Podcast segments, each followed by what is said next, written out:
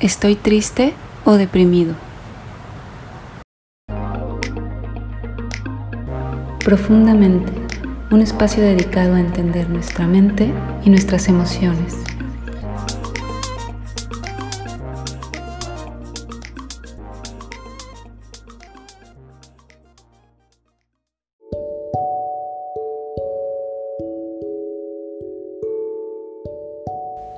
Bienvenidos a Profundamente Primero que nada quiero agradecer todo el apoyo que me han dado en redes sociales con este nuevo proyecto de podcast.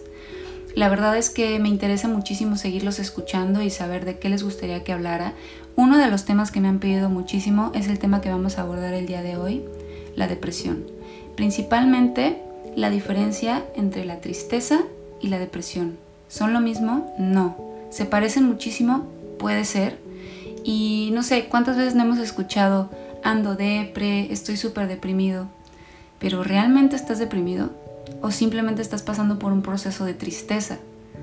Y es que la depresión y la tristeza deben tratarse diferente.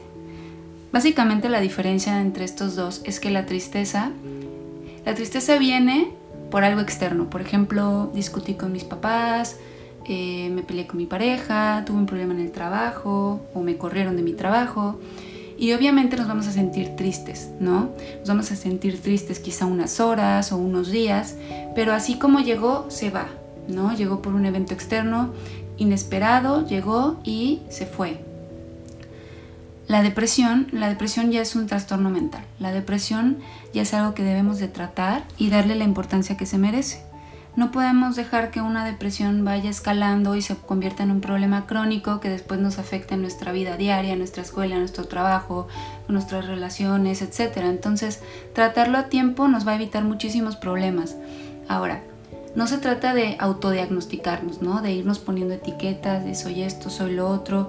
Muchas veces vemos, no sé, en internet o en en podcast como este o qué sé yo, vemos síntomas de distintas enfermedades o trastornos y ya nos queremos poner la etiqueta. No se trata de eso, se trata de identificar, de entender qué es lo que nos está pasando y a partir de eso poder pedir ayuda a un profesional para que nos diagnostique y pues podamos seguir un tratamiento adecuado, ¿no? Porque aparte la depresión se puede confundir con muchos otros trastornos o muchas otras enfermedades, tanto mentales como físicas, ¿no? Entonces, pues es importante buscar primero que nada ayuda de un profesional. Pero a veces es difícil buscar ayuda de un profesional. Y quitando o dejando de lado el tema de que es tabú y que tenemos ideas retrógradas de hace más de un siglo, etcétera, etcétera, etcétera, que será tema de otro podcast, eh, la persona que está deprimida no siempre se da cuenta de que está deprimida. ¿Por qué? Porque como la depresión es algo que va llegando y poco a poco se va apoderando de uno.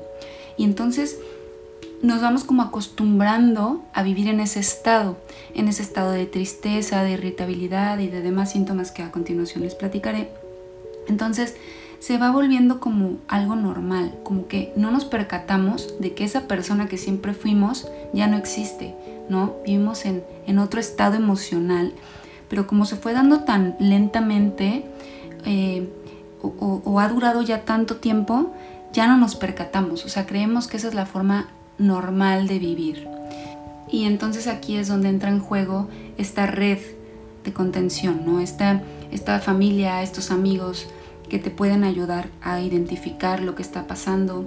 O tú, tú como amigo de alguien con depresión o, familiar, pues podrás identificarlo y, y apoyarlo, ¿no? Buscar ayuda. Existen tipos de depresión, de lo cual hablaremos en otro podcast. Sin embargo, ahorita quiero que hablemos de los principales focos rojos, ¿no? de los principales síntomas que nos hablan de una depresión. De acuerdo con el DSM5, y ya me estoy poniendo más técnica, el DSM5 es el Manual Diagnóstico y Estadístico de Trastornos Mentales de la Asociación Psiquiátrica Americana. De acuerdo con esto, existen eh, ciertos síntomas que si se tienen cinco o más de estos, estamos hablando de una depresión. Otro factor importante es que estos síntomas hayan durado por más de dos semanas. Entonces, a ver, ¿cuáles son estos síntomas? Bueno, primero que nada habla de un estado de ánimo deprimido. Este estado de ánimo deprimido tiene que estar presente la mayor parte del día. Ahora, ¿qué es esto? Básicamente es lo que conocemos como tristeza. Sentirnos tristes, ¿no? Y esto es muy obvio y evidente cuando estamos hablando de depresión, pero ¿qué otros síntomas se agregan a, una depresión, ¿no?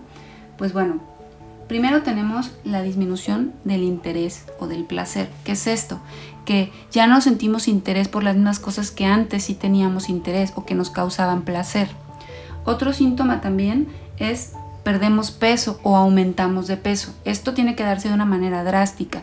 Es decir, tal vez empezamos a comer de más, porque la depresión también viene muchas veces acompañada de ansiedad. Y esta sensación de vacío la queremos llenar con comida, ¿no?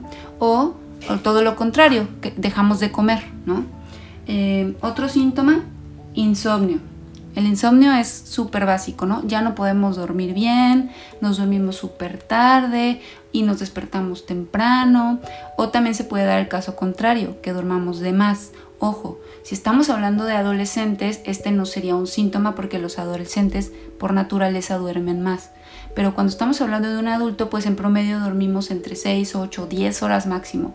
Entonces, cuando ya estamos durmiendo más que eso, cuando ya nos dormimos temprano, nos despertamos tarde o aparte de eso, nos dormimos la siesta y dormimos muchas horas durante el día y básicamente la mayor parte del tiempo queremos estar en la cama, pues es una señal clara de que emocionalmente algo no está bien. Estamos queriendo como evadirnos de nuestra realidad por medio de qué? De estar dormidos, ¿no? Otro síntoma importante puede ser que nos sintamos cansados, que viene muy acompañado del sueño, ¿no? Puede ser por dos factores. Una, que todo el tiempo nos sentimos cansados y entonces todo el tiempo dormimos, pero también, obviamente, si no estamos durmiendo bien porque tenemos insomnio, pues vamos a sentirnos cansados durante el día, ¿no? Eh, otra puede ser la, la dificultad para concentrarnos. Muchas veces en la escuela o en el trabajo sentimos que ya no nos podemos concentrar igual o se nos olvidan más las cosas. ¿Por qué? Porque al no podernos concentrar, la información no nos llega de la manera que debía llegarnos, entonces no se guarda de la manera correcta y por lo tanto tenemos también problemas de memoria. Em, y bueno, ya hablando de, síntomas más graves de depresión mayor, pues hablamos de pensamientos de muerte, ¿no? Ya ideación suicida, eh, mi familia estaría mejor sin mí, ya no vale la pena vivir, todas estas, eh, estas em, ideas de que estaríamos mejor si ya no viviéramos, pues obviamente son parte de una depresión mayor.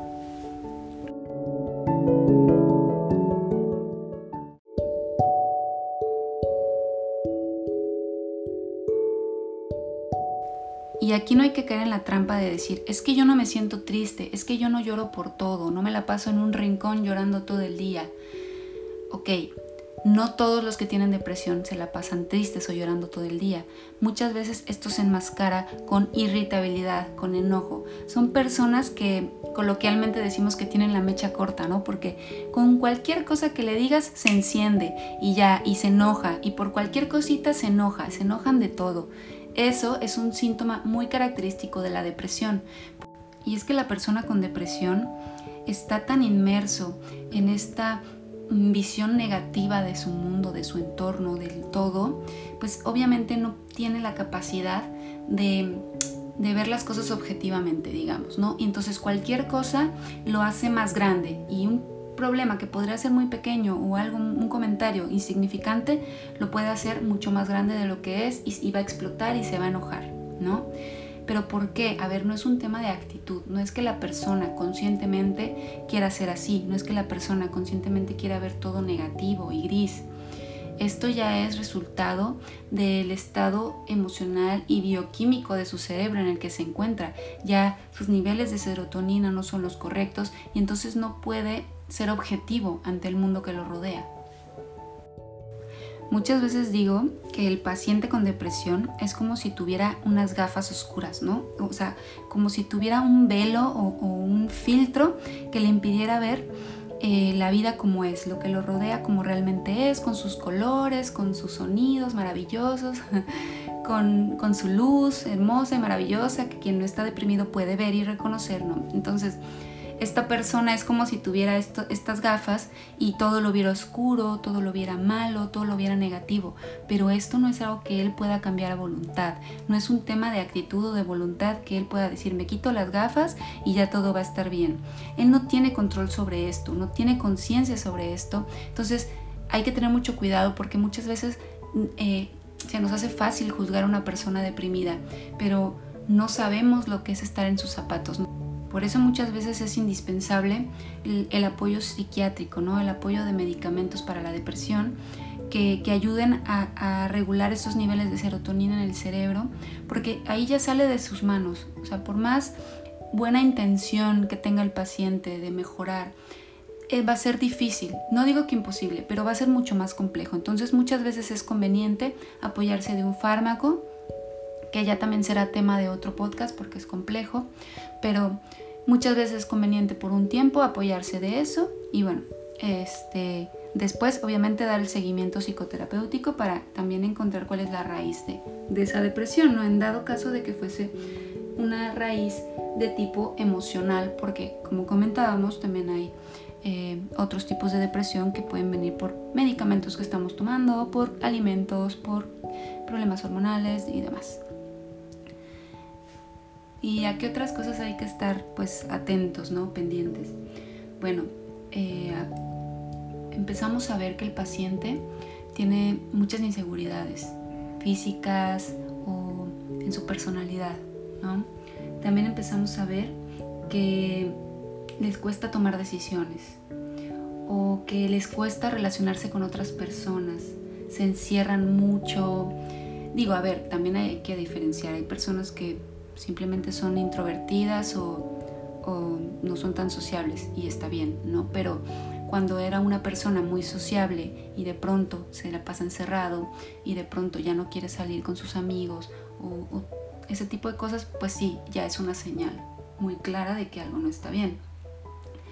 Eh, de la sensación de desesperanza y de que todo lo ve en gris, eh, hay un autor, Beck, que habla de la triada cognitiva de la depresión. Básicamente lo que dice es que la persona tiene una visión negativa de sí misma, ¿no? Yo estoy mal, soy lo peor, no valgo nada, pero además también de su alrededor, o sea, tiene una visión negativa de que todo a su alrededor está mal y además de su futuro, ¿no? Que nada bueno está por venir, que tiene ideas catastróficas, ¿no? Que solo vienen cosas malas a su vida. Así que bueno, ya saben, hay que estar muy atento a estos síntomas. Eh, si llegan a detectar 3, 4, 5 síntomas o más de los que estuvimos platicando aquí, pues bueno, creo que tal vez es tiempo de poner atención y observar más de cerca, ¿no? Eh, y pues nada, por el momento sería todo. Eh, espero en los próximos días estar subiendo otros podcasts relacionados con depresión. Díganme si les gustaría que hablara de algún otro tema. Y pues nada, muchas gracias por su atención y pues hasta la próxima.